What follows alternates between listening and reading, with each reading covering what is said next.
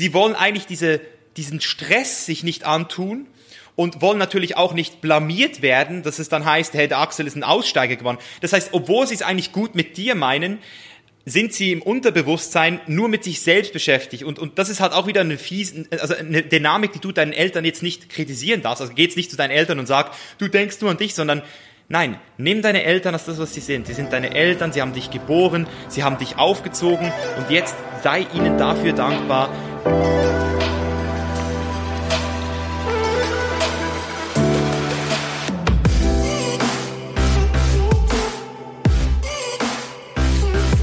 Einen wunderschönen guten Morgen, guten Mittag oder guten Abend und herzlich willkommen bei der Schule fürs Leben. Heute gibt es eine richtig, richtig gute Episode. Ich habe Misha Janjetz zu Gast. Misha hatte einen riesengroßen Einfluss auf mein Leben. Ähm, ich habe ihn unheimlich gerne verfolgt ähm, und verfolge ihn immer noch unheimlich gerne. Aber gerade als Jugendlicher hat er mir so viele Denkanstöße gegeben, die mir im Leben selber weitergeholfen haben. Deswegen bin ich ja ziemlich froh und aufgeregt, die Episode hier heute mit dir zu teilen. Für die, die Misha noch nicht kennen, Misha ist Pro Bodybuilder, Unternehmer, Autor und zeigt mehr als eine halbe Million Menschen auf Social Media, wie man ein gesundes und vor allem ein freies Leben führt. Wir sprechen über Persönlichkeitsentwicklung natürlich, über sein neues Buch, über das Dilemma mit den sozialen Medien und wie du die sozialen Medien für dich und nicht gegen dich nutzt. Wir haben so viel Mehrwert und Unterhaltung äh, in dieser Episode, weil er auch einfach witzig ist. Bevor wir loslegen, würde ich ganz kurz darum bitten, Pause gleich zu drücken und eine Bewertung für diesen Podcast zu hinterlegen, wenn du diesen Podcast auf iTunes oder auf Apple äh, mit einem Apple-Produkt hörst. Gerne auf iTunes äh, eine Bewertung da lassen. Das hilft enorm, mehr Menschen zu erreichen. Der Podcast ist noch relativ jung, deswegen zählt jeder einzelne Bewertung, jede Stimme, jedes Abonnement, wenn du bei Spotify hörst, Folgen, egal wo du den Podcast hörst, entweder kannst du eine Be Bewertung da lassen oder dem Podcast folgen oder vielleicht auch beides machen. Und wenn du das gemacht hast, dann geht's los mit der Episode. Viel Spaß damit.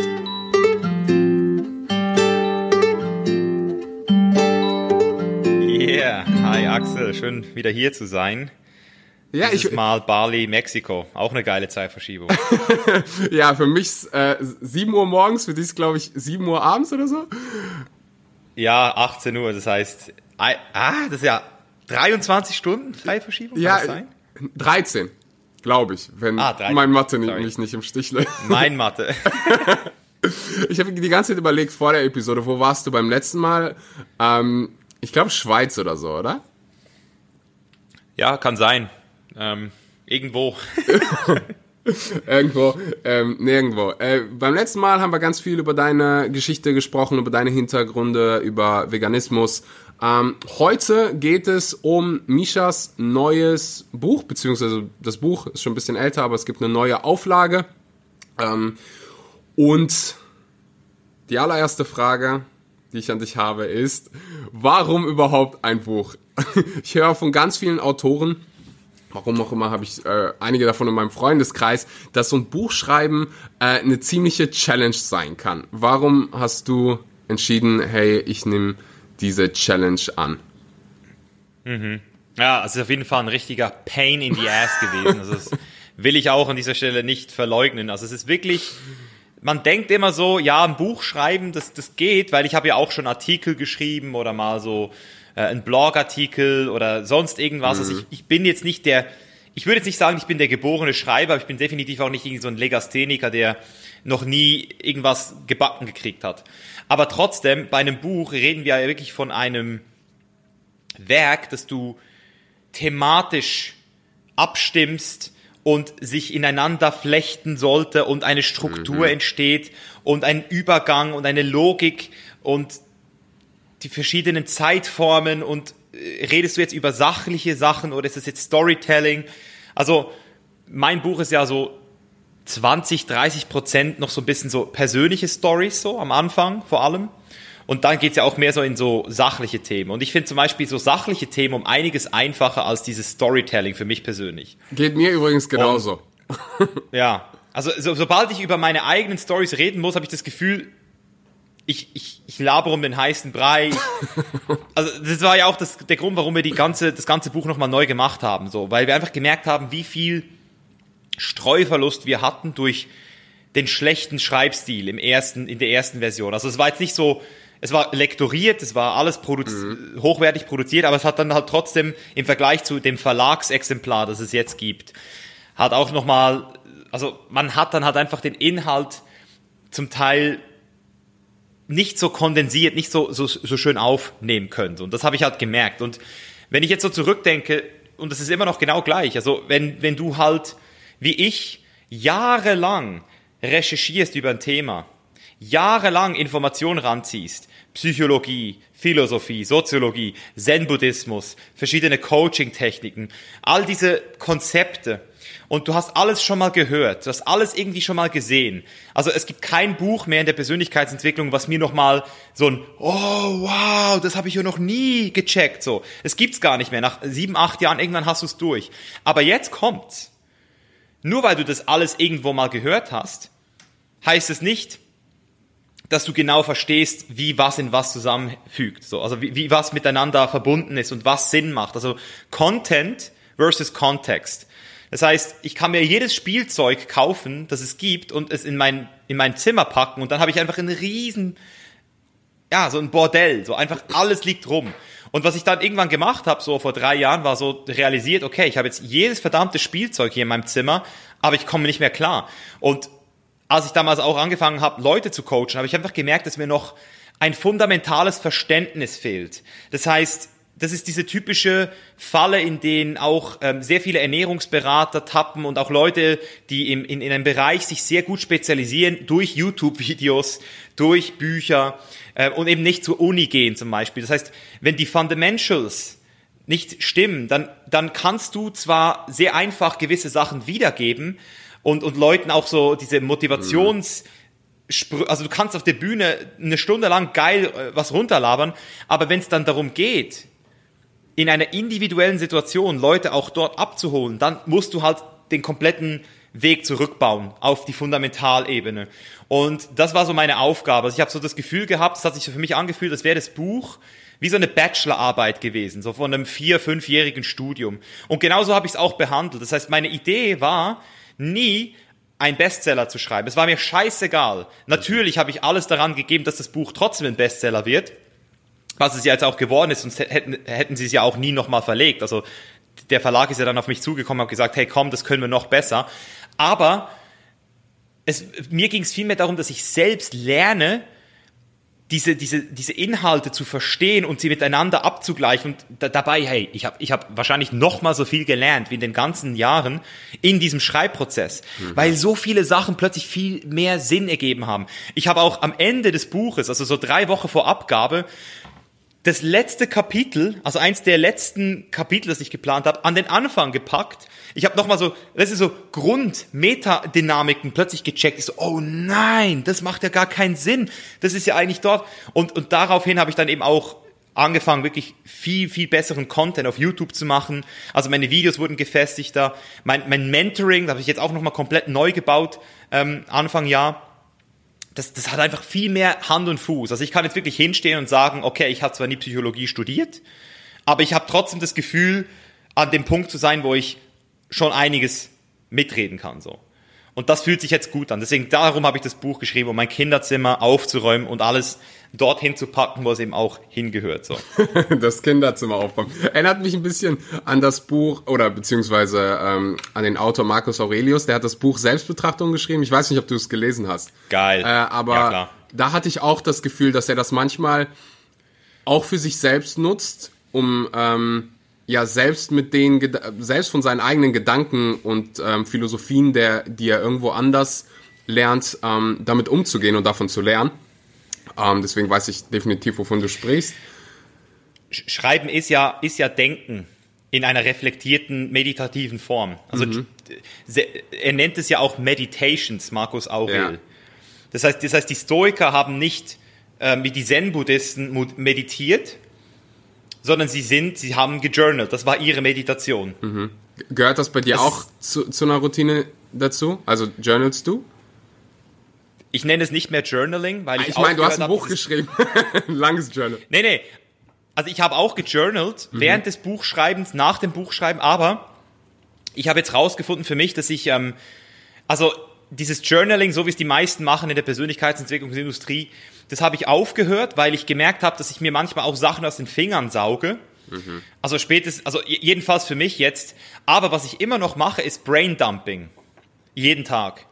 Braindumping heißt, ich habe Sachen in meinem Kopf, die schweren hier rum und statt zu statt diese Arroganz zu besitzen, zu denken, ah ja, die kommen dann wieder, die fallen mir dann wieder ein, dumpe ich einfach alles ganz pervers einfach runter in ein System. Und, und, und, und zum Teil mache ich aus diesen Braindumps dann Videokonzepte, also Ideen, manchmal äh, verwerfe ich sie auch, manchmal bringen sie mich dazu, etwas zu recherchieren.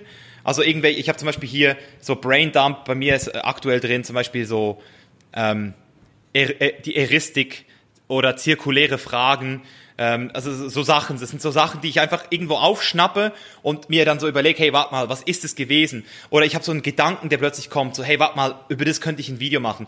Und, und das schreibe ich dann so kurz runter, was ich mir dabei gedacht habe, damit ich es äh, nicht wieder vergesse. Das, das heißt, du darfst nicht nur ein, ein Stichwort hinschreiben, weil du denkst dann auch wieder, ja, mit diesem Stichwort erinnere ich mich genau an all diese Sachen. Nein, schreib einfach mal kurz eine kleine Message an dich selbst. Und, und das mache ich immer noch täglich. Am Morgen, manchmal auch im Gym. Ähm, dann äh, auch direkt so Braindump nennt man ja. das. Ich muss gerade so lachen, weil mir das so oft passiert ist, dass ich irgendwie gedacht habe, oh, ich schreibe, ähm, oder ich erinnere mich daran. Nächster Punkt war dann, ich schreibe einfach Stichpunkte auf und manchmal, was meinte ich da in diesem äh, Moment damit? Weil, äh, damals war alles so klar. äh, ja, deswegen, äh, da bin ich mittlerweile auch angekommen. Also ich habe ein Journal, wo ich ähm, wahrscheinlich diese Klassiker-Fragen beantworte, aber auch wo ich äh, Ideen aufschreibe und die kommen wirklich überall im Gym, beim Duschen. Ähm, und da ist es einfach immer schön, das Handy irgendwo in der Nähe zu haben, weil dann kannst du es aufschreiben. Oder eine Voice-Memo hat mir neulich meine Freundin gezeigt. Auch kannst gut. du auch reinsprechen. Also kannst du einfach reinsprechen ähm, und dann macht dein Handy für dich Notizen. Von da an äh, mega geil. Das Buch startet heiß mit der Vegas Story kannst du vielleicht da ganz kurz ausholen und ähm, ja, erzählen, wie die Vegas-Story dein Leben verändert hat. Ja, das ist ja immer im Nachhinein so einfach zu erzählen, weißt du? Im, Nachhinein kannst du ja so in der Retroperspektive sagen, so, ja, in diesem Moment hat sich alles verändert. Aber jetzt, das ist ja auch immer noch eine Reflexion und die Reflexion, die ich hatte und auch immer noch habe, ist, dass ich damals einfach zum ersten Mal meine eigene Hybris so richtig äh, gesehen habe. Also meine Selbstüberschätzung gepaart mit meiner brutalen Ignoranz. Und das hat alles so in diesem Kosmos von Drogen, das erste große Geld gemacht, Erfolg, ähm, Missgunst von anderen Leuten. Das heißt, ich habe zum ersten Mal gecheckt, dass ich eigentlich erstens mal eben sehr, also sehr ego-driven war, ignorant war, aber auf der anderen Seite auch ein kleiner Junge war, der einfach auch weg wollte von dem ganzen ähm, Schmerz, den er halt damals äh, äh, empfunden hat. Und das war halt eine Zeit, also ich, ich deswegen habe ich auch so viel Empathie mit diesen ganzen ähm, Overnight Success Stories, wie zum Beispiel mhm. Britney Spears und Justin Bieber, die haben ja das, was ich in, in also ich habe ein Prozent von dem mit, mit 20 oder Mitte 20 erlebt, was die mit Anfangs ihrer Teenager-Karriere erlebt mhm. haben. Das heißt, wenn du halt innerhalb von Sekunden in, praktisch so gefühlt zum Weltstar wirst und Geld kriegst und all das auf dich reinprasst, dann bist du, dein Selbstbild zu bewahren ist fast unmöglich, weil alle auf dich projizieren. Und das ist halt in dieser Zeit halt krass passiert, dass ich halt aufgrund von YouTube mit meiner Reichweite und relativ viel finanziellem Erfolg sehr schnell sehr groß wurde, auch angefangen habe, meine, meine finanziellen Ressourcen dann auch zu nutzen für Spaß, für Hedonismus, für alles Mögliche und dann sozusagen in meine eigenen moralischen No-Gos getappt bin, eben wie zum Beispiel dann mit irgendwelchen Substanzen in meinem, in meinem Körper in eine Sauna zu gehen, wo, das, wo die Gefahr halt groß wäre, gewesen wäre, dass mir genau das gleiche passiert ist wie die Person, die ich zwei Jahre vorher noch verurteilt habe, mhm. der, der ja in der Sauna gestorben ist, deswegen so. Also das war für mich so dieser Spitzenpunkt, wo ich danach aber auch erst ein paar Wochen später realisiert habe, Mann, bist du ein Idiot. So. Also in dem Moment habe ich das, in dem Moment habe ich das noch gedauert. nicht so gecheckt wahrscheinlich. Ja, ja, ja, ey, hoffentlich nur Wochen. Es gibt ja Leute, die checken das. Also Konfuzius hat, glaube ich, mal gesagt, aus den Fehlern von anderen zu lernen, das ist so die, die Master, Masterclass so. Aha. Und wenn du aus deinen eigenen Fehlern lernst, ist auch geil, aber die meisten lernen ja nicht mal aus ihren eigenen Fehlern. Also, ja. Definitiv. Ähm, wie kamst du der Transformation, also quasi, dass du angefangen hast, überhaupt über dich na, ähm, selbst nachzudenken und anfangen, ja, zu reflektieren? Mhm. Vor allem äh, damals. Also ich, ja, also ich glaube, der erste, also das erste Mal, dass ich wirklich mich daran erinnern kann, ähm, eine Selbstreflexion, eine ehrliche Selbstreflexion zu starten, war ja auch mit der Narbe des Egos. Das habe ich ja auch im Buch drin. Nach der Schlägerei mit dem verbluteten Kopf im Zug zu, zu sitzen und zu realisieren, dass dass ich selbst diese Schlägerei erzeugt habe, dass nicht ein anderer mich provoziert hat, sondern dass ich mich selbst habe provozieren lassen, dass ich eigentlich selbst für alles verantwortlich bin. Also das war mhm. dieser Tag, wo ich gesagt habe, hey, Selbstverantwortung und nie wieder versuchen, die Opferrolle zu übernehmen. Das war das letzte Mal, dass ich in der Opferrolle war ähm, und das hat diesen Effekt in mir ausgelöst, so, oh wow, also ich hatte seither nie wieder eine Schlägerei, nie wieder ein Problem auf Ego-Basis mit einem anderen Mann und wenn es mal so eine Reiberei gegeben hat, wo ich gemerkt habe, da will ein Typ zeigen, wie krass er ist, so, hey, hey Amigo, ist alles cool, so, weißt du, so ganz entspannt, so. Äh, und, und, und, und ich habe halt einfach früh schon gemerkt, okay, Reflexion tut mir gut. Also auch im Gym, im Fitnessstudio, mhm. Reflexion, mhm. mich selbst zu hinterfragen, tut mir gut. Dort hat es angefangen. Und Selbstreflexion, das ist ja auch etwas, das ich meinen Kunden beibringe, das ist ja die Geheimwaffe für ein geiles Leben. Also, Selbstreflexion gepaart mit Visualisierung, würde ich jetzt mal sagen, das sind so die zwei Sachen, wie du deinen Verstand benutzt, statt von deinem Verstand benutzt zu werden. Weil die meisten Menschen werden von ihrem Verstand benutzt. So. Mhm. Also der Verstand ist dafür da, dass du überlebst und du lässt dich dann halt einfach steuern. So.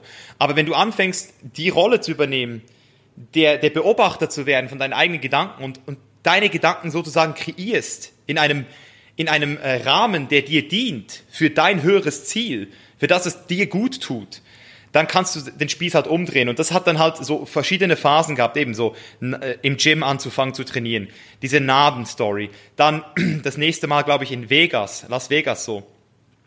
Zu realisieren, oder auch an den Bodybuilding-Wettkämpfen, wenn du auf 5% Körperfett bist und zu, zu sehen, wie du als Mensch dich wieder erkennst in der Form, weißt du, so, wenn, so, so Sprüche wie zum Beispiel, ich würde mich nie so verhalten oder das würde mir nie passieren und genau dann passiert's dir. Genau, also das ist fast schon so wie ein Gesetz bei mir gewesen. Ich werde nie vegan, ein Jahr später vegan. So.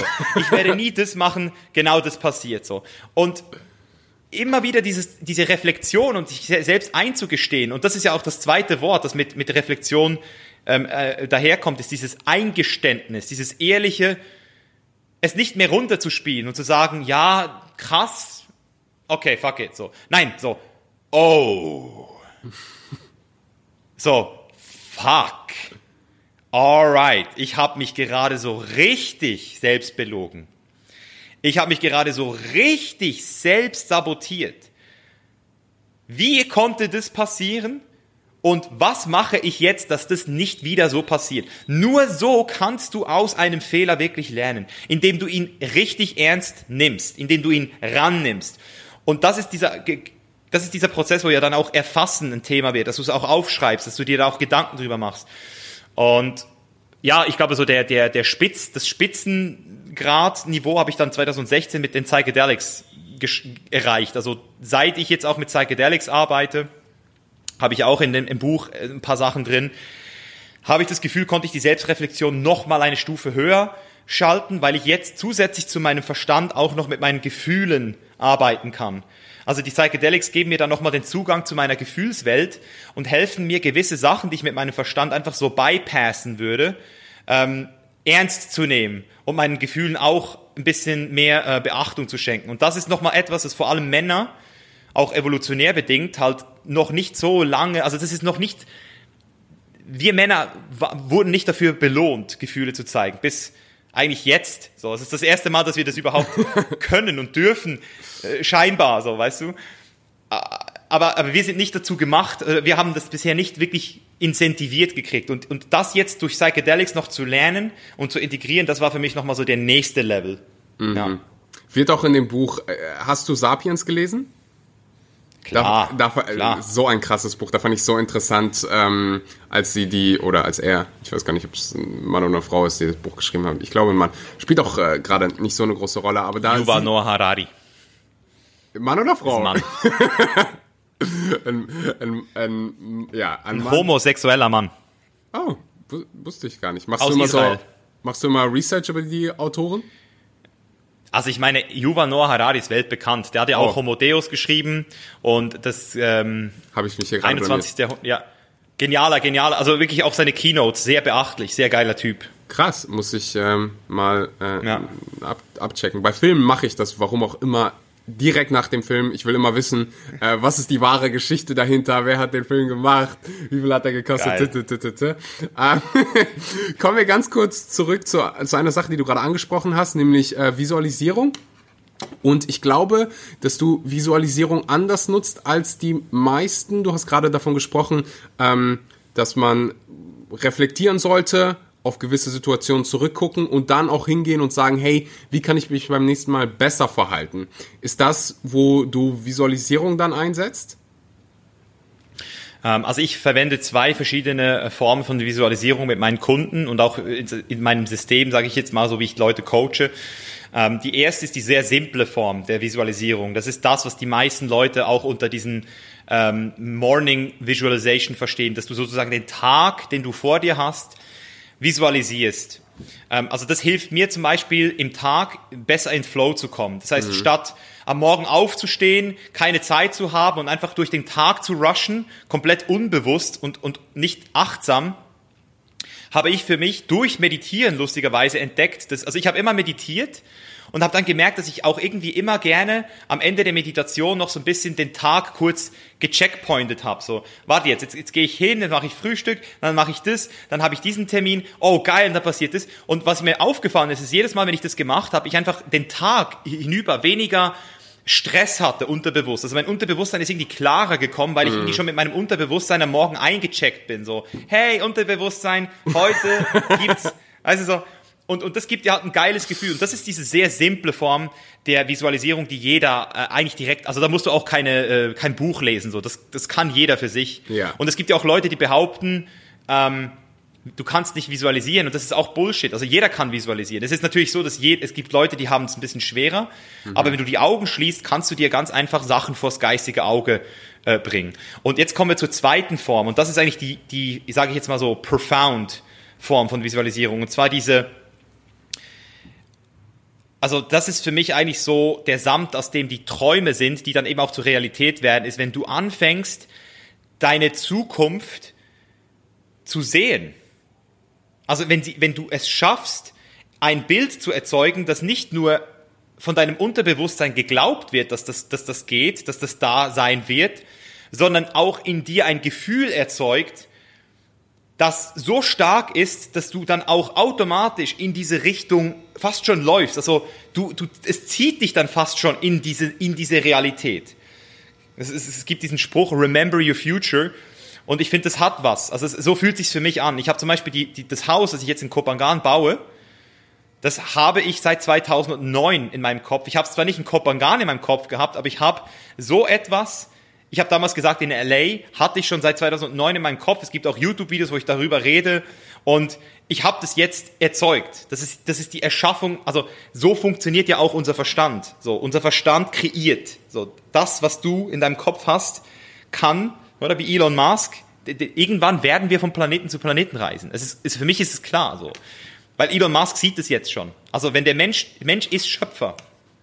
Und das ist die Visualisierung, die viel schwerer ist, weil sie ähm, darauf aufbaut, dass du zuerst so lange reflektiert hast und so klar mit dir selbst im Rein bist, mit deinen Werten, dass du dir die Scheiße auch glaubst. Weil wenn du dir das, das nicht glaubst und nur so diese Miracle Morning ähm, Routines machst, wo du dann einfach irgendwelche Sachen visualisierst, ah, ich werde so viel Geld haben und, und bla bla bla, dann, dann läufst du eher in die Gefahr der kognitiven Dissonanz, so dass du eher dich selbst belügst den ganzen Tag und dir Geschichten erzählst, die dein Unterbewusstsein gar nicht glaubt. So. Mhm. Wunder, äh, wunderbar. Und ähm, einfach, weil ich es gerade so interessant fand.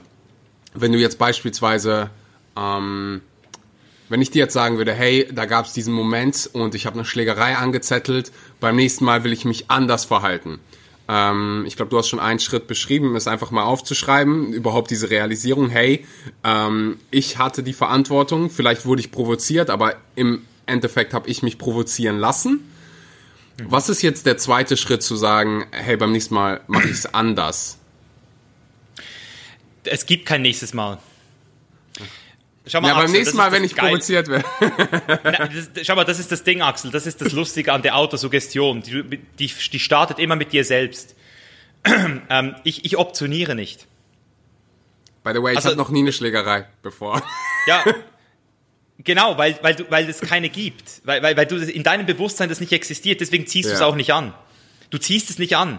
Ähm, wenn du etwas nicht optionierst, dann ist es per se nicht möglich in deinem Spektrum. Das heißt, mhm. ich selbst, ich selbst, ich, ja, das, also das ist, das ist ganz tief. Das ist jetzt zu deep. Da, wenn wir jetzt da reingehen, dann sind wir zwei Stunden nur mit dem Thema beschäftigt. Das ist wirklich deep. Aber, aber um es nochmal auf den einfachen Punkt zu bringen, ähm, wenn ich jetzt zum Beispiel weiß, ich hatte diese Schlägerei, ich reflektiere das, dann geht, ist der nächste Schritt, sich dann auch zu überlegen, wem passiert das nicht mehr. Also wer muss ich werden, damit mir das mhm. nicht mehr passiert? Und das ist halt eine, das ist auch wieder Visualisierung auf, auf höherer Ebene, weil die meisten Leute, wenn sie visualisieren, dann machen sie das eindimensional. Das heißt, das ist meistens Verlangen, Verlangen getrieben. Das heißt, ich habe so eine, ein Interesse, das in mir geweckt wird, wie zum Beispiel reich werden oder eine geile Freundin haben oder reisen. Und durch dieses Interesse im Jetzt entsteht ein Verlangen in der Zukunft. So, ich will das irgendwann haben. Das ist aber sehr primitiv. Das macht uns erstens unglücklich, weil wenn du, wenn du nur Verlangen in die Zukunft projizierst, dann sagst du dir in dem Moment, dass jetzt gerade nicht gut genug ist. Das heißt, du machst einen Vertrag mit dir selbst. So, hey, bis ich dieses Verlangen nicht gestillt habe, ist das Leben gerade noch nicht geil so. Und, und die zweite Komponente, das ist das, was ich jetzt gerade erklärt habe, das ist dann dieses, wer möchte ich überhaupt werden auf dem Weg zu diesem Verlangen. Jetzt, jetzt, jetzt kommt nämlich auch dieses mhm. persönliche, diese Stärken, diese, diese Eigenschaft in mir. Also wer wirst du als Axel auf deinem Weg zu deinem ersten Buchlaunch zum Beispiel oder wenn du dein Unternehmen gründest. Und jetzt plötzlich siehst du diesen Axel, oder bei mir ist es zum Beispiel gerade mit Kindern so. Ähm, ich so, boah, wenn ich jetzt Kinder habe, ich glaube, dann kann ich zum ersten Mal wirklich von Selbstlosigkeit sprechen. Und dann werde ich, glaube ich, auch dieser Mann, der dann viel ruhiger wird, weil all diese anderen Sachen gar nicht mehr so wichtig sind. So. Und das gibt mir ein unglaublich geiles Gefühl, weil jetzt, jetzt, jetzt visualisiere ich schon auf zwei Dimensionen, auf dieser inneren Essenz und auf diesem Verlangen. Und wenn du jetzt noch eine Stufe weiter gehst, dann kommt noch das Thema Werte hinzu, das ich am allerspannendsten finde, weil wenn du Werte in die entdeckst, die du hast, und du jetzt in die, über, in die, in die Zukunft guckst, dann werden aus diesen Werten irgendwann Überzeugungen. Also wie dein Leben aussehen soll, wie, das, wie die Welt mit der du ja auch in, in Beziehung stehst, irgendwann aussehen soll. Das heißt, jetzt kreierst du wirklich eine Zukunft auf allen Ebenen. Auf dieser nicht quantifizierbaren emotionalen Verlangensebene, so, ich will das, ich weiß nicht, warum ich es will, ich will es einfach, so. So wie bei mir ja auch, ganz viele Sachen, ich weiß nicht, warum ich mich für Psychologie interessiere. Ich hab, niemand hat mir das gesagt. Also ich finde es einfach geil. Und Ja, und, und dann diese Stärken in die Zukunft zu projizieren, oder? Du hast vielleicht so eine Fähigkeit, die du schon lange in dir siehst, so dieses, ich, ich, ich könnte, glaube ich, richtig gut diesen Sport machen oder dieses Instrument spielen oder vielleicht auch eben ähm, Leute coachen in diesem Bereich. Mhm. Und wenn ich jetzt denke, wie, wenn ich jetzt zehn Jahre investiere, Mastery, erreiche, wie krass ich dann sein werde. Und das gibt dir dann eine unglaubliche Power. Und wenn du jetzt das noch kombinierst mit deinen Werten, dann hast du auch dieses Why, von dem alle immer sprechen, dieses Warum. Warum will ich da überhaupt hin? So, jetzt beantwortest du dir deine Frage. Wichtig. Ja, ja, unfassbar wichtig. Äh, was auch wichtig ist, und ähm, darüber gibt es ein ganzes Kapitel im Buch, wenn ich mich nicht irre, ist das private Umfeld und dein Umfeld. Warum spielt Umfeld so eine große Rolle? Und wie können wir das verändern, wenn, wenn wir ein negatives Umfeld äh, haben? Mhm. Also das ist ja auch wieder genau das Ding. Oder jetzt haben wir wieder das Thema Autosuggestion mhm. von außen. Das höre ich übrigens sehr, sehr, sorry, dass ich da unterbreche, das höre ich sehr, sehr oft in Bezug auf Eltern. Ähm, ja. Ganz viele junge Menschen, die mir irgendwie schreiben, hey Axel, ich will was anderes machen, ähm, aber meine Eltern unterstützen mich nicht. Ähm, meine Eltern ziehen mich runter, etc. Ja. pp. Also eigentlich unterstützt du dich selbst nicht und du ziehst dich selbst runter. Und deine Eltern sind nur die Leute, die dir die gleichen Werte vermittelt haben, die du jetzt auch in dir hast. Und jetzt fängst du an selbst zu denken. Du hast diese Stimme in dir, die dir sagt, ich will eigentlich was anderes, aber da kleben immer noch die Werte deiner Eltern. Das heißt, deine Eltern könnten dich gar nicht verurteilen, wenn du es nicht selbst schon glaubst. Also du fühlst dich schuldig, und deswegen fühlst du dich auch verurteilt, weil du gerade gegen die Werte deiner Eltern gehst, die aber auch deine Werte in dem Moment sind. Nur musst du jetzt dir selbst eingestehen, Scheiße, das macht mich ja gar nicht glücklich. Und da, da, dort scheitert es bei den meisten Menschen. Nicht beim Umfeld, sondern den Schwanz in die Hand zu nehmen und zu sagen, okay, trotzdem, dass ich jetzt verurteilt werde von meinen Eltern oder von meinen Freunden, was ja eigentlich, wie gesagt, aus dir entsteht. Das ist vielleicht für gewisse Leute, die sich nicht mit Psychologie beschäftigen, ein bisschen schwer, das zu verstehen, aber wenn du ähm, keine, wenn du selbst dich nicht verurteilst für etwas, dann fühlst du auch keine Verurteilung von außen. Das geht gar nicht. Also du, du verurteilst dich immer zuerst selbst. Das ist eigentlich die Quintessenz. Und, und deswegen ist das Umfeld auch nur ein Spiegel. Es ist nur ein Spiegel. Es, ist, es zeigt dir nur, wer du bist. Und wenn du mit dir selbst ins Reine kommst und du dich selbst veränderst, was, was dann passiert ist, dass du eigentlich gar keinen Bock mehr auf die Leute um dich herum hast. Zuerst kommt diese Phase von Rebell, so Scheiß auf alle, so. Das ist so dieses, wenn du fünf Jahre alt bist, dann ist dein Vater der Größte. Wenn du 15 Jahre alt bist, dann weiß dein Vater gar nichts. Und mit 25 weiß er vielleicht ein paar Sachen so. Es ist so, also zuerst gehst du in so dieses Ungesunde weg von, so fickt euch alle, ich habe keinen Bock mehr, ich mache jetzt Chain is Live mit Misha, mache ich jetzt Chain is Mentoring. Also ich habe viele äh, Kunden, junge Männer, die zu mir ins Mentoring kommen und dann immer so in den ersten Wochen noch gegen ihre Eltern haten und gegen ihre Leute haten und dann nach der dritten Woche so, oh Mann, Scheiße, ich liebe meine Eltern. So, weil jetzt bist du, jetzt liebst du dich auch selbst. So, weißt, wenn du dich selbst mhm. liebst, dann hast du auch automatisch nicht mehr dieses Ur, also du, du bist dann nicht mehr dieser Rebell, weil es gibt nichts zu bekämpfen. Da ist nichts, da ist kein ja, Kampf. So, so interessant, ja. dass, dass du das sagst, weil bei mir es ähnlich war unbewusst. Also ich habe bis vor kurzem noch nie darüber reflektiert. Also in meiner Vergangenheit war ich immer so, oh, die verstehen mich alle nicht, die sind alle gegen mich. Ähm, bis ich irgendwann mal gerafft habe, auch was so meine Jugend betrifft, das ist alles für mich passiert und ich wäre heute nicht der Mensch, der ich bin, wenn das nicht passiert wäre. Und das hat mir so viel Ballast von den Schultern gegeben. Und dann konnte, also heute ist es mir nicht egal, aber ich weiß von, dass, dass beispielsweise meine Eltern oder mein Vater von einem guten Punkt kommt. Also der mit seinen Werten, mit seiner Kindheit, mit seinen Glaubenssätzen hat, ist wirklich davon überzeugt, dass ich Anwalt sein sollte, weil es mir dann besonders gut geht. Und ich probiere dann zu gucken, hey, er will nur, dass es mir gut geht. Ja. Und ich, ich glaube, das kann gerade jungen Menschen ähm, dabei helfen, einfach den, den Schritt zu wagen, zu sagen, hey, meine Eltern wollen eigentlich nur, dass es mir gut geht. In den meisten Fällen ist es zumindest so. G genau, das, das, ist, das ist sehr schön gesagt. Die Eltern, also es gibt keine Person auf dieser Welt, die am Morgen aufwacht und sagt, heute bin ich ein richtiges Arschloch und mache es allen Leuten unangenehm. Nein, es gibt diese Leute nicht. Jeder denkt, er macht gerade das Richtige so. Und, und bei deinen Eltern ist es ja auch so, und deswegen sage ich auch immer, ähm, wenn du dir jetzt einen Mentor suchst oder einen Coach suchst, dass du dich immer auf gewisse Fragen zuerst mal ähm, nieder, also du musst dir immer zuerst gewisse Fragen stellen. Die erste Frage ist schon mal so, vertritt diese Person die gleichen Werte wie ich? Und wenn nicht, hat sie wenigstens Kompetenz in einem Bereich, in dem ich keine Kompetenz habe. Das heißt zum Beispiel, wenn mein Vater nicht die gleichen Werte hat wie ich, aber ich Anwalt werden will und er schon Anwalt ist, dann kann es sein, dass er mir trotzdem ein paar gute Tipps geben kann. Obwohl er vielleicht nicht den gleichen ähm, Fall annehmen würde, weil er eben nicht die gleichen Werte hat.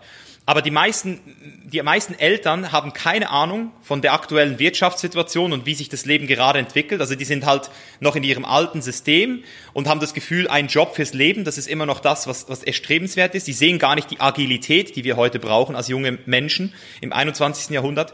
Und sie haben auch nicht die, die Werte, die wir haben. Das heißt, unsere Eltern nach, nach dem zu fragen, nach, nach Tipps und Rat zu fragen, ist, oder nach Bestätigung zu, zu suchen, ist sehr ähm, unvorteilhaft.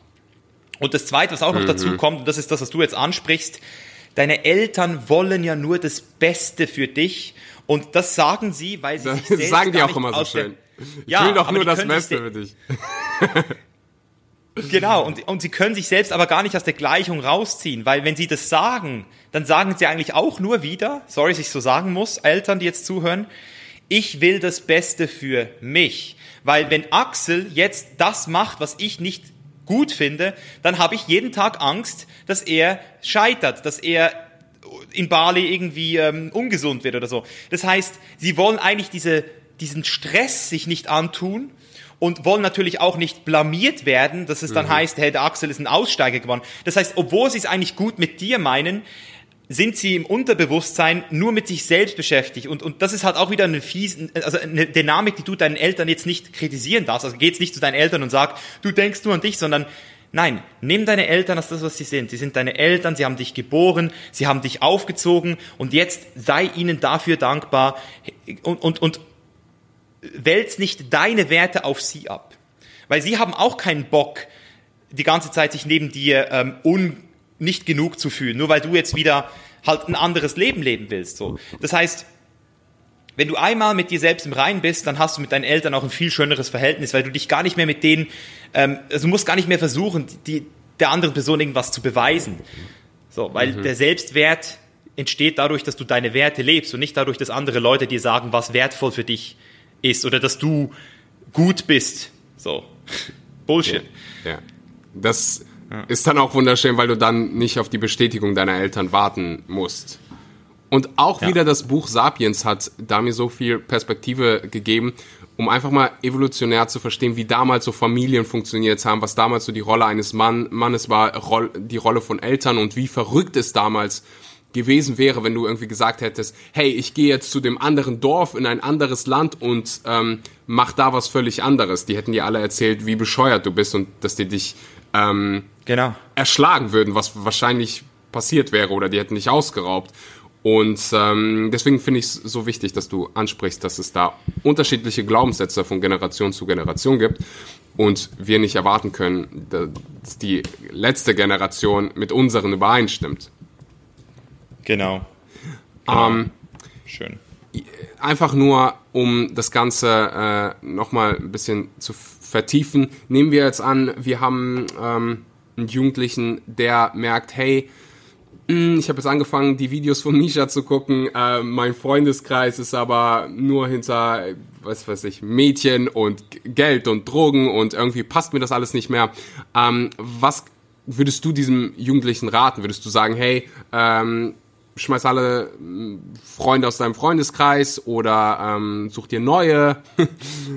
mhm. Also es kommt immer darauf, darauf an, was du halt für ein Typ bist. Also wenn du jetzt so ein bisschen der Typ bist, der sowieso schon ähm, sehr selbstbewusst ist intern für sich, also der selbst mit sich selbst schon sehr viel arbeitet, aber gegen also es gibt zum Beispiel sehr viele Jugendliche, die sind mit sich selbst eigentlich ziemlich gut, aber haben keine Ahnung, wie sie von außen auf andere wirken. Mhm. Das sind so diese Introspektionsleute so. Und wenn du so eine Person bist, dann, dann kannst du unmöglich äh, hoffen, dass du alleine irgendwie ähm, zur Lösung kommst. Also du brauchst den Kontakt, den regelmäßigen Kontakt zu anderen Leuten trotzdem, auch wenn sie manchmal nicht das spiegeln, was du gerne willst.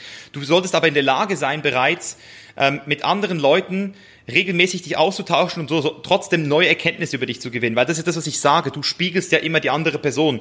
Das heißt, wenn du auf Leute triffst, die dir ein eher gutes Gefühl geben. Also wenn du das Gefühl hast, hey, da, da, da habe ich einen, einen Flow oder ein Vibe oder eine Connection, sagt man so, so schön. Da, da, da, da fließt es einfach. Dann kannst du hier schon mal sagen, da musst du hin. Aber es gibt jetzt auch die anderen Leute, die, die, die ähm, zwar so ein gutes Bewusstsein darüber haben, wie sie auf andere wirken, aber mit sich selbst gar nie, in, also das sind die Leute, die zu Hause nie alleine sein können und, und immer alles das tun, was andere von ihnen erwarten. Das nennt man die People's Pleasers.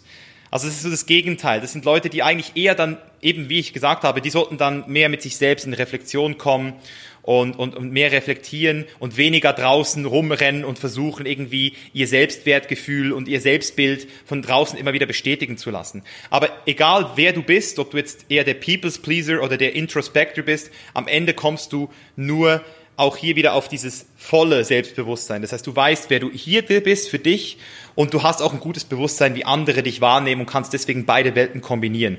Und ähm, deswegen, du musst halt dich selbst ein bisschen beurteilen. So bist du der ein oder der andere. Und dann kannst du entweder zuerst in Bücher, dich ein bisschen mit Büchern beschäftigen, mit meinem Buch, kannst auch direkt ins Mentoring, ins Mentoring kommen natürlich, oder halt eher ein bisschen mehr den Kontakt zu anderen Menschen suchen und nicht immer so denken, so, ja, die haben doch eh keine Ahnung, wer ich bin. So, weil du nimmst dich auch sehr gerne selbst ernst, wenn du dich nur mit dir beschäftigst. Dann bist du so, so, so voll an dir selbst dran. Mhm. Alles ist super wichtig. So deine Persönlichkeit und deine Wünsche und deine Bedürfnisse. Ich habe doch so viele Bedürfnisse. So, so, nein, hey, nimm dich mal wieder ein bisschen raus aus der Gleichung. So. Mhm. Relax. Äh, weil wir gerade bei Jugendlichen sind, du sprichst Social Media in dem Buch an und das, ähm, ich will nicht sagen unbedingt negativ, aber mit ein paar Warnungen.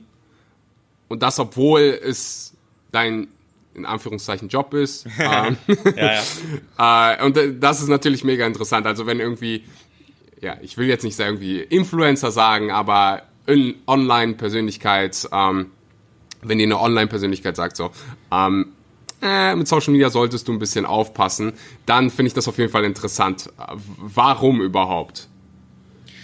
Ja, also das ist der Grund, warum ich wahrscheinlich nie viele Follower haben werde wie andere Mainstream-Stars, so, weil ich halt meine Leute treffe ich meistens offline in Thailand, in Bali, in Mexiko ähm, und, und die sagen mir dann, hey Misha, ich habe dich vor zwei Jahren verfolgt und dann habe ich angefangen, mein eigenes Leben zu leben. Und ich so, geil, genau so muss es sein. Das heißt, wenn du mir mehr als zwei Jahre folgst und, und, und jeden Tag meine Videos guckst und selbst immer noch nicht happy mit deinem Leben bist, dann machst du es falsch. dann, dann, ist, dann, dann, ist witzig, weil bei mir war es genauso. Also ich habe deine Videos, keine Ahnung, als ich so ein Teenager war, äh, genau. geguckt und irgendwann, weiß ich nicht, habe ich mein eigenes Ding gemacht. Und äh, ja, ist äh, witzig, weil das, dass du es gerade genauso beschrieben hast, wie es bei mir war.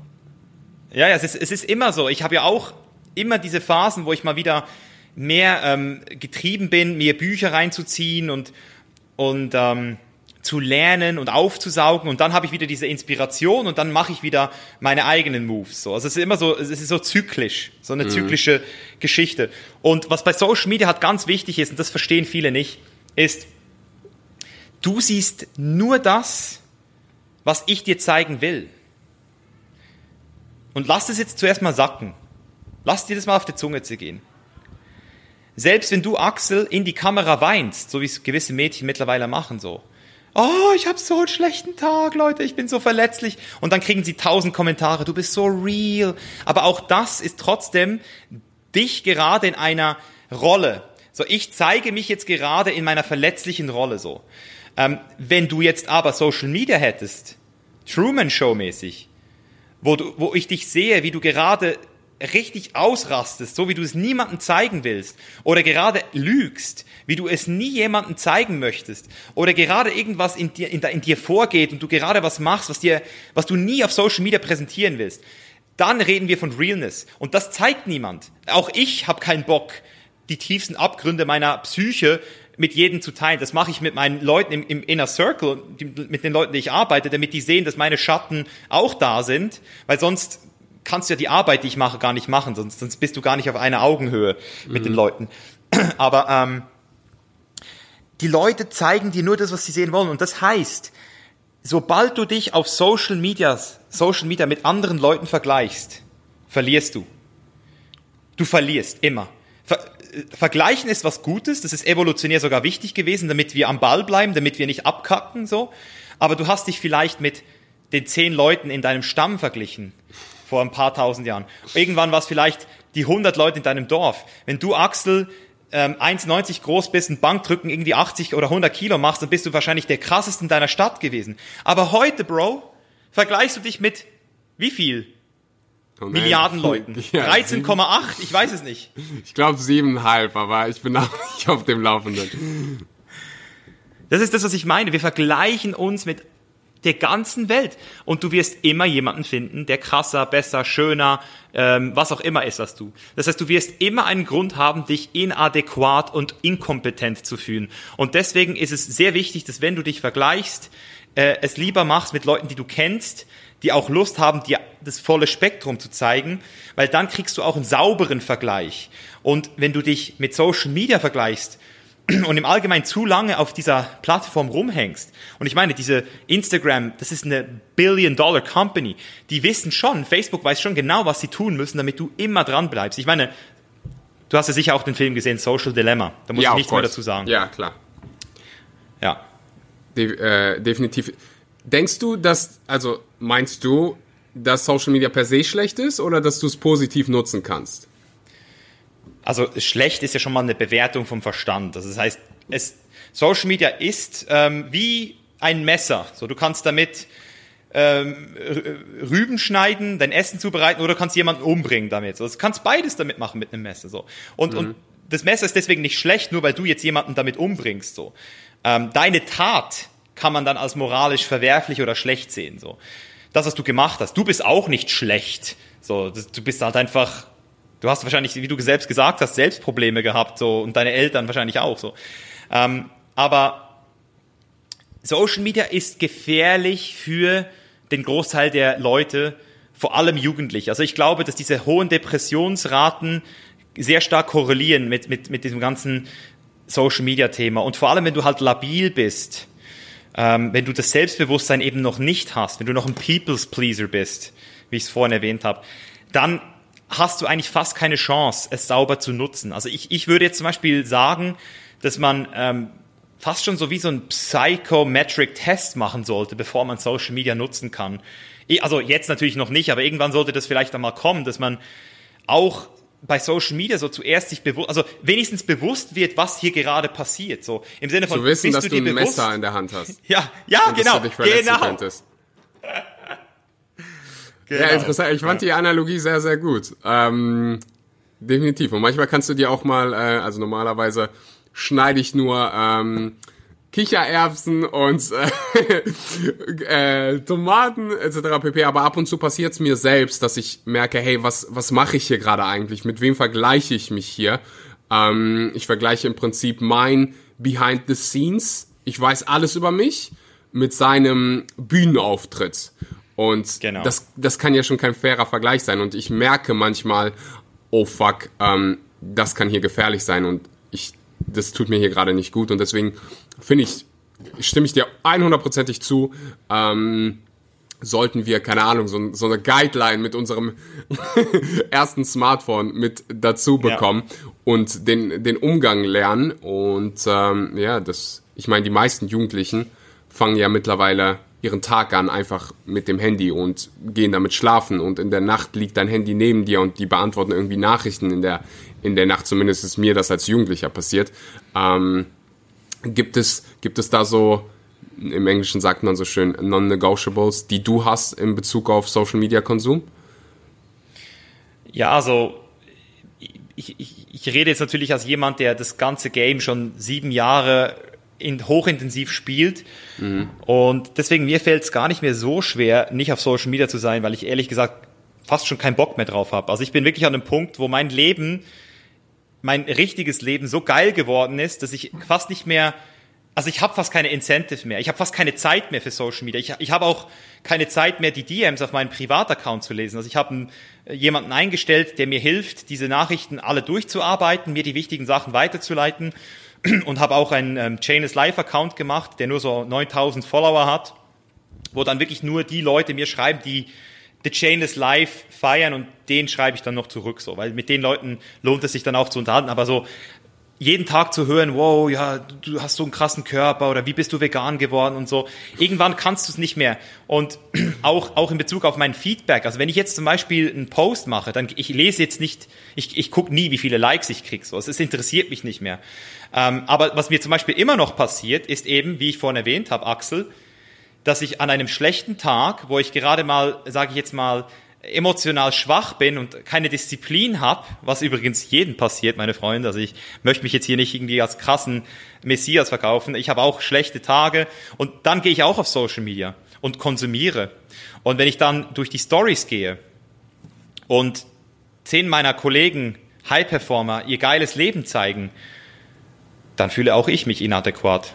Mhm. Und auch ich fühle mich manchmal scheiße. Das passiert immer noch ab und zu. Nicht, also ich werde mir zwar bewusst sehr schnell, dass das so ist, aber ich, ich kenne das Gefühl, gerade nicht ähm, genug zu sein. So. Gibt es so Momente, wo du nicht nur Social Media, sondern dein Handy nicht nutzt? Ich weiß, dass du ab und zu mal ähm, ganze Wochen ohne Social Media machst. Ja. Ja, drei, viermal im Jahr Digital Detox, ein bis zwei Wochen. Eigentlich ganz easy. Und wenn das jemand mal macht, dann wäre, also was mir immer wieder auffällt, und das ist unglaublich, es ist immer eine Überwindung zu sagen, ich tue das jetzt. Aber, aber dann sobald du, du einmal drin bist, du willst nicht, nicht mehr, mehr rein. Ja, ja, ja, ja, ja. Das, also ich frage mich dann auch, wie zum Teufel kann ich das überhaupt? Aber dann gehst du wieder rein und zwei Tage später ist wieder alles wie vorher. So, es ist so krass, wie schnell es geht. Du wirst wieder eingesogen, ey. Ich, ich glaube aber trotzdem, dass die äh, hilfreich sind. Ich habe das ähm, auch, keine Ahnung, vor einem Jahr zum ersten Mal gemacht und da war es so krass. Ähm, eine krasse Überwindung, da überhaupt reinzukommen. Aber dann am Ende habe ich mit meiner Freundin gesagt, so, boah, ich eigentlich äh, will ich irgendwie doch eine Woche länger machen. Nicht nur Social Media, sondern einfach auch mein, ähm, mein Handy. Aber mittlerweile ist ja alles Social Media. Also einfach, ist einfach mal so geil, nicht, ähm, ja, präsent sein zu müssen, in Anführungszeichen. Mhm. Und einfach mal, ich, ich finde, jeder sollte das machen, ob Influencer oder nicht Influencer, einfach mal wieder zu verstehen, dass du niemanden irgendwie was schuldig bist und niemanden irgendwie in fünf Minuten antworten musst, äh, weil du sonst irgendwie drei Fragezeichen geschickt bekommst. Ja, ja, genau. Also das, das, das ist sowieso ganz schlimm. So. Das ist, das ist so dieser Fame, wenn du den Fame so kriegst zum ersten Mal und dann realisierst, was eigentlich mit dem Fame mit, mitkommt, so diese Fragezeichen von den Leuten. Ja. ja, aber ich glaube auch im, im privaten Leben von irgendwie, keine Ahnung, wenn dir deine Mutter schreibt und du antwortest nicht in drei Stunden, ähm, gibt es das, also ist das ein Problem bei vielen Menschen und deswegen, ja. Ähm, ist, es, ist es ein Problem bei vielen Menschen, Axel, oder ist es ein Problem bei dir? Bei mir ist es kein Problem. Also bei mir dauert es teilweise Wochen, bis du eine Antwort auf WhatsApp bekommst. also bei mir okay, ist gut. definitiv ähm, kein Problem. Okay. Also mir würde ja, jetzt keiner, keiner einfallen, der sich da irgendwie ähm, in den letzten Jahren beschwert hat. Also irgendwann wahrscheinlich schon mal, aber dann habe ich es einfach kommuniziert. Ähm, aber die meisten meiner Freunde sind halt auch so, weißt du? ja, ja, ja. Also bei mir steht in meiner WhatsApp-Bio Response Time up to 14 days. Thank you. Thanks for your understanding. Es ist einfach Vielleicht. einfacher so. Weil, weil was du damit machst, ist, Axel, du depersonalisierst deine Entscheidung. Also du entkoppelst deine Entscheidung von einer persönlichen äh, Entscheidung. Das heißt, wenn du jetzt ähm, pauschal sagst, also ich zum Beispiel, wenn du mich jetzt gefragt hättest, Misha, reden wir nochmal über Veganismus, hätte ich gesagt, nein, weil ich vor einem halben Jahr meinen 15. Podcast und meinen 30.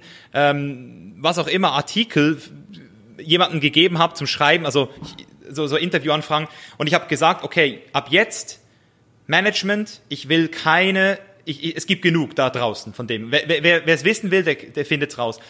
Das heißt, ich habe eine pauschale Entscheidung getroffen, nie wieder, also nie wieder, also jetzt, ich habe keinen Bock mehr darauf. Und deswegen, wenn jetzt du sagst, Misha, ich will über Veganismus reden auf deinem Podcast, dann kann ich dir, dann, dann schreibe ich dir zurück, Axel, vielen Dank für deine Anfrage, aber ich habe mir vor einem halben Jahr habe ich mich dazu entschieden, das nie für niemanden mehr zu machen so. Und dann fühlt sich für dich auch um einiges entspannter an, als wenn ich dir sage, hey Axel, so, ich habe gar keinen Bock, weil dann kannst du es wieder persönlich nehmen. Das heißt, wenn ja. du eine Entscheidung machst, die dann alle Entscheidungen einfacher macht, also ein Nein gibt dir dann halt einfach die Freiheit für ganz viele Neins direkt so. Hundertprozentig. Ja. Ich sehe, bei dir wird's schon äh, dunkel. Ähm, deswegen kommen wir gleich so zu den letzten Fragen. Zwei Dinge, die ich noch unbedingt fragen ähm, möchte. Und zwar gibt es ein Kapitel, ähm, das nennt sich, glaube ich, Quelle der Inspiration. Mich würde einfach interessieren, wo, was sind deine Quellen der Inspiration? Mhm. Ähm, das ist eine gute Frage. Also ich habe, ich habe so, ja, das ist wirklich eine gute Frage, weil ich kann natürlich jetzt alle meine Mentoren abzählen oder, oder so erzählen, wo ich hingucke und so. Aber ich, ich würde sagen, ich habe so eben so zyklisch ganz verschiedene Sachen, die ich mache. Also jetzt, die letzten zwei Monate waren wahrscheinlich die intensivsten zwei Monate seit langem, so seit mehreren Jahren, wo ich fast nicht gelesen habe, fast keine YouTube-Videos geguckt habe und fast nichts, also Social Media mäßig gemacht habe, sondern ich hatte ähm, die Chance, mit meiner Beziehung nochmal aufs nächste Level zu gehen, ähm, sehr viel über mich zu lernen, ähm, habe einfach Gespräche geführt, stundenlang Gespräche geführt, die mich so inspiriert haben, jetzt in den nächsten Monaten wieder Content zum Thema Beziehung zu machen, zum Thema offene Beziehung, zum Thema Free Love und was es eigentlich heißt, zu lieben und nicht zu lieben. Ähm, solche Sachen so. Und, und das wäre jetzt zum Beispiel für mich unmöglich gewesen, das in einem Buch zu lernen. Ich habe zum Beispiel zwei Tantra-Bücher gelesen und das, das waren dicke fucking Schinken so. Das waren so 300 Seiten. Und ich habe bei diesen zwei Büchern weniger gelernt als in zwei Stunden One-on-One Tantra Coaching. Das heißt, es gibt diesen großen Teil von Inspiration, den ich mir von Menschen hole im Real Life, die mich prägen, energetisch auch. Das ist ein großer Teil und der treibt mich dann auch an, im Nachhinein meistens die Theorie anzunehmen und dann zu lesen und zu studieren und zu verstehen. Jetzt zum Beispiel heute habe ich zum ersten Mal das Thema Polygamie ähm, einfach mal so auf, auf Reddit angefangen zu lesen und verschiedene Bücher, Quellen mir geholt, weil ich jetzt erst jetzt die Theorie verstehen will. Weil zuerst musst du ja mal Praxiserfahrung haben in einem Bereich. Du musst ja zuerst mal etwas ähm, erleben in dem Bereich, damit du dann überhaupt mit diesen Sachen, mit diesen Informationen relaten kannst. Ähm, und, und das ist, das ist halt ganz, ähm, ich würde mal sagen, das ist so, das machen, glaube ich, wenige bewusst, aber die meisten machen es eigentlich so. Also du hast immer den Impuls, energetisch zuerst und dann gehst du. Also vielleicht hörst du jetzt diesen Podcast und das treibt dich dazu, das Buch zu lesen. Und mein Buch bringt dich dann dazu, die erste Reise zu machen, so, weißt du. Und, und durch die Reise kommst du dann auf diesen Selbstentdeckungsprozess. Das heißt, ähm, meine Inspiration hole ich mir vor allem von außen, von Leuten, ähm, die das schon durchlebt haben, die mir auch energetisch, denen ich es auch abkaufe, also wo ich merke, das ist kein Booksmart, sondern das ist äh, real fucking life. Und ähm, Reisen sind Inspiration für mich. Und meine Quellen der Inspiration sind aktuell Mentoren wie zum Beispiel Raval Navakant, Naval Ravikant, sorry. Das ist ein ganz geiler Typ. Ähm, das sind dann meistens Leute, die ich mir hole oder die ich mir, die ich finde, die ähm, die nächsten zehn Jahre, wie ich sie erleben möchte, in meinen Augen am, am erstrebenswertesten gelebt haben. Hm. Das heißt, vor zehn Jahren waren das ganz andere Leute als heute so. Und jetzt aktuell sind es halt Leute, die sehe ich, wo die sind. Das sind so 40, 50-Jährige. Jetzt bin ich ja 30 geworden. Und, und die haben dann irgendetwas in sich, was ich auch in mir schon hab. Und jetzt haben wir wieder diese Visualisierung so. Wer möchte ich werden irgendwann? Und dann sehe ich, oh wow, diese Qualität, die dieser Typ hat, die will ich jetzt auch kultivieren in mir. Nice. Ja.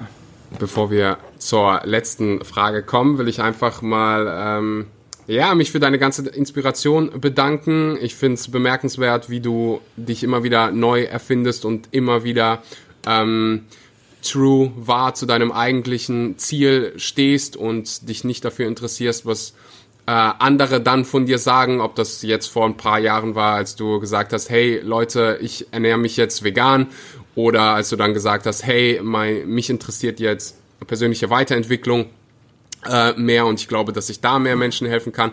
Ich finde es einfach bemerkenswert, dass du dich da von Fame und Zahlen und Likes nicht zurückhältst, sondern wirklich ähm, ja dein echtes wahres Leben lebst und ähm, viele dabei inspirierst. Vielen Dank, Axel. Und die größte Wertschätzung kriege ich, wenn ich eingeladen werde auf einem Podcast und das dann auch mit euch teilen darf, oder? Das ist, das zeigt mir eben auch, dass es real ist, oder? Weil am Ende bin ich nur hier, weil ich genau das mache, was du jetzt gerade gesagt hast. Das ist ja das Lustige so. Ja. Die letzte Frage. Die hast du im Buch gestellt. Wie sollen deine Freunde über dich, Misha, auf deiner Beerdigung reden? Was sollen Boah. sie, was sollen sie über dich erzählen? Ja, du brauchst nicht wahr sagen, du hast die Frage gestellt.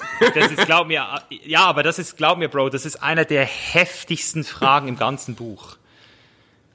Da, also wenn du die Frage wirklich ehrlich beantwortest, dann kann das dein ganzes Leben nochmal verändern. Nur diese eine Frage, das ist, also, was ich will, ist, dass die Leute immer sagen werden über mich, ist, dass Misha wusste immer, was er will und hat sich immer genau das geholt. Er hat nie zurück, er hat nie ähm, zurück, er hat nie zu, ähm, er, hat, er ist nicht kompromissfähig. Und das habe ich auch manchmal gemerkt. Er war, also ich, ich weiß, dass gewisse Leute in meinem Umfeld mich genau deswegen schätzen, aber natürlich auch wissen, dass es gewisse Sachen bei mir nicht zu holen gibt. So. Also ich bin halt sehr Kompromiss. Also ich, ich, ich, ich mache nur Kompromisse, wenn der Kompromiss für mich sich auszahlt, sonst mache ich den Kompromiss nicht so. Ich, ich, ich bin nie der Typ, der Ja sagt, um, um dir danach ein schlechtes Gefühl zu machen oder neben dir in einem, ich, ich möchte immer die Person sein, die genau dort ist, wo sie ist, mit den Leuten, die in dem Moment genau Bock haben auf mich. Das heißt, ich mache immer genau das und das, ich will, dass die Leute das, also wenn Leute jetzt sagen, sagen, hey Misha, ich habe dich zwar nicht, ich habe dich zwar nicht jeden Tag gesehen oder jahrelang irgendwie mit dir äh, rumgehangen, aber immer wenn ich mit dir am Start war, hatten wir die geilste Zeit zusammen. Und sie war so intensiv, dass ich jeden verfickten Tag daran denke, wie geil die Zeit war. Und das, das ist das, was ich will, die Qualität, diese Kondensierung mit den Menschen so. Ja. Präsenz. Präsenz, Präsenz ja. ja. Wunderbar. Du warst auf jeden Fall heute präsent in diesem Podcast. Äh, vielen Dank für deine Zeit. Was auch präsent ist, ist die Neuauflage deines Buches. Gibt es auf Amazon in jedem Bücherladen, wenn die dann offen haben. Also auf jeden Fall wirst du es bei Thalia, all den anderen Bücherladen, Amazon ähm, finden. Micha, vielen Dank für deine Zeit ich freue mich, dich irgendwie in vier, fünf Jahren nochmal zu interviewen und deine äh, ja, Entwicklung wieder zu sehen, weil scheint auf jeden Fall immer ja, spannend zu sein. Und äh, ja, für jeden, der zugehört hat, teil die Episode auf Social Media, wenn sie dir gefallen hat. Guck dir gerne mal die Doku Das soziale Dilemma an, damit du weißt, wie du mit dem Messer umzugehen hast und dass es gefährlich genau. sein kann. Und ja, Misha, bis, bis zum nächsten Mal. Ich danke dir. Danke, dass ich hier sein durfte und muchas gracias, mi amigos. ciao, ciao. Und das war Misha Janetz. Ich hoffe, dir hat die Episode so viel Spaß gemacht wie mir. Und falls es dir Spaß gemacht hat, falls sie dir Mehrwert gebracht hat, dann teile sie gerne mit einem Freund, mit deinem Nachbarn auf Social Media. Äh, tag Misha, tag mich. Gönn dir definitiv mal Mishas neues Buch, beziehungsweise die Neuauflage seines Buches verlinke ich dir natürlich unten in den Podcast Show Notes. Ich danke dir fürs Zuhören, wünsche dir einen wunderschönen guten Morgen, guten Mittag oder guten Abend und freue mich auf die nächste Episode. Bis dann.